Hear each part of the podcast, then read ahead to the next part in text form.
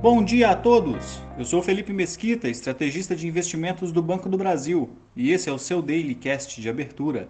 Hoje é terça-feira, dia 30 de agosto de 2022, e investidores repercutem dados de sentimento econômico na Europa enquanto aguardam uma série de divulgações pelo mundo.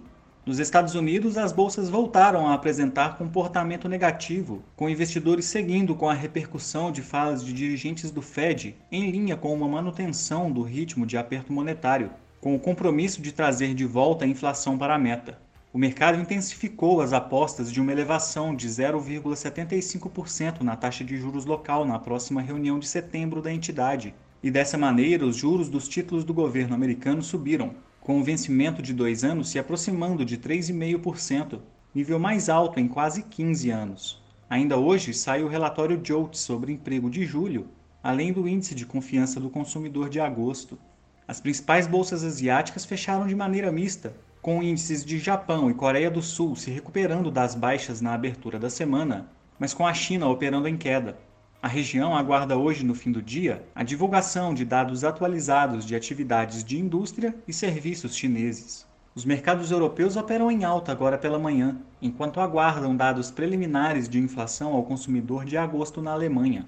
Mais cedo, o índice de sentimento econômico na zona do euro recuou para o nível mais baixo em 18 meses, novamente justificado pela elevada inflação na região. No Brasil, o real voltou a se descolar do movimento observado em outras divisas globais, registrando a terceira valorização diária consecutiva frente ao dólar, que fechou cotado a R$ 5,03, em queda de 0,88%. Já o Ibovespa operou a maior parte do pregão no campo positivo, e apesar de ter reduzido o ímpeto no fim da tarde acompanhando o movimento dos mercados americanos, encerrou em leve alta de 0,02%, acima dos 112.300 pontos.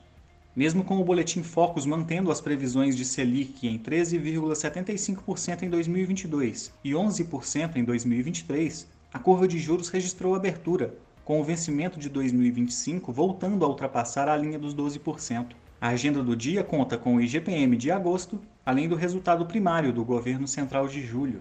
Ficamos por aqui. Um bom dia a todos e até a próxima!